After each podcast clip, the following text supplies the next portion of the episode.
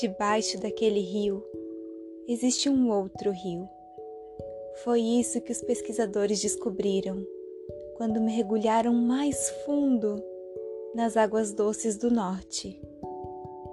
Eu também já mergulhei fundo nas minhas águas quando tentei encontrar o norte e descobri que debaixo de um amor existe um outro amor, tão grande quanto um rio, tão doce quanto as águas do rio mais doce. De cima da superfície, é difícil enxergar o amor das profundezas.